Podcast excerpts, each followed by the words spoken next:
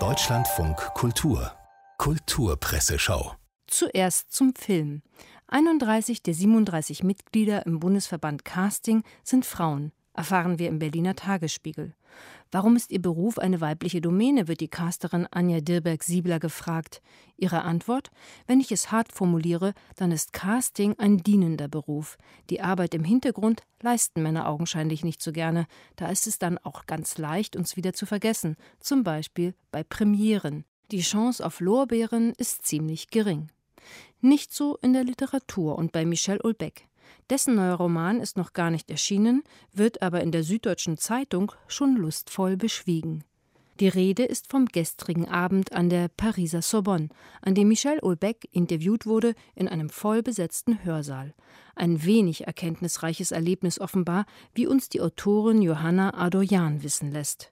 Weder habe Ulbeck ein einziges Wort über seinen neuen Roman verraten, der Anfang Januar erscheinen soll, noch habe er irgendetwas Provokantes gesagt leider auch nichts Erhellendes über die derzeitige französische Politik. Dafür aber lernen wir beim Lesen des Artikels ein neues Adjektiv kennen, nämlich das irgendwie neckisch klingende Wort ulbeckisch, im Original etwas weltläufiger ulbeckien. Das Wort bedeute, laut dem Radiosender France Culture, dass etwas so traurig ist, dass seine Existenz einen unwiderstehlichen Reiz ausstrahlt, etwas Tragisches für einen Moment immerhin vom romantischen Zauber seiner Erscheinung überstrahlt wird. Ein Beispiel dafür sei der tristgrüne Parker, den Ulbeck ein paar Jahre lang oder auch Jahrzehnte nicht ausgezogen habe.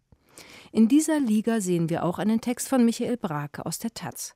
Auch hier geht es um etwas Trauriges, dessen Existenz aber, zumindest für den Autor, einen unwiderstehlichen Reiz auszustrahlen scheint. Es geht um Corona-Tests, genauer um ihr Design. Die Pandemie, schreibt Brake, hat neue Gegenstände in unser Leben gebracht. Manche wurden extra deswegen erfunden, wie die Antigen-Schnelltests. Kleine rechteckige Plastikkassetten, die Brake an Spielkonsolenzubehör aus den 80er Jahren erinnern oder an billige Raumschiffteile. In einem alltagsarchäologischen Anfall habe er, so Brake, viele dieser Tests aufgehoben. Doppelte wurden aussortiert. Die zehn übrig gebliebenen alle länglich mit abgerundeten Ecken, einem Ergebnisfeld und einem Eintropffeld, zeigten bei näherer Betrachtung große Unterschiede. Allein die Farbgebung, so Brake, changiere von einem taubengrau-bläulichen Ton über Schneeweiß bis zu einem warmen Beige. Dann die Schrift, mal ist sie schwarz, mal blau, mal grau gedruckt. Auch was dort steht, differiert. Und selbst die Form des Eintropffeldes ist mal rund, mal länglich, mal tropfenförmig. Hier, so Brage, fängt das reine Design jenseits von Funktionalität an. Irgendwie denke ich mir, sind die Tests wie Schneeflocken. Klein, weiß, von weitem gleich und von nahem doch immer anders. Und wer zwei gleiche findet, darf sich was wünschen. Und wo wir schon bei Corona sind, noch etwas Handfestes, eine Axt.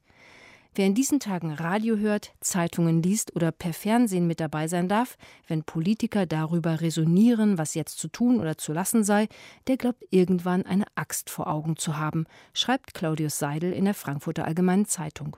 Überall ist vom Spalten die Rede, genauer von der Spaltung der Gesellschaft, die wohl möglich schon geschehen ist, auf jeden Fall aber droht. Seidel rät uns, das Gerede von der Spaltung möglichst nicht wörtlich zu nehmen. Er schreibt, wenn etwas, zum Beispiel ein Scheit Holz, gespalten wird, dann war da vorher ein Ding und jetzt sind es zwei, völlig unverbunden.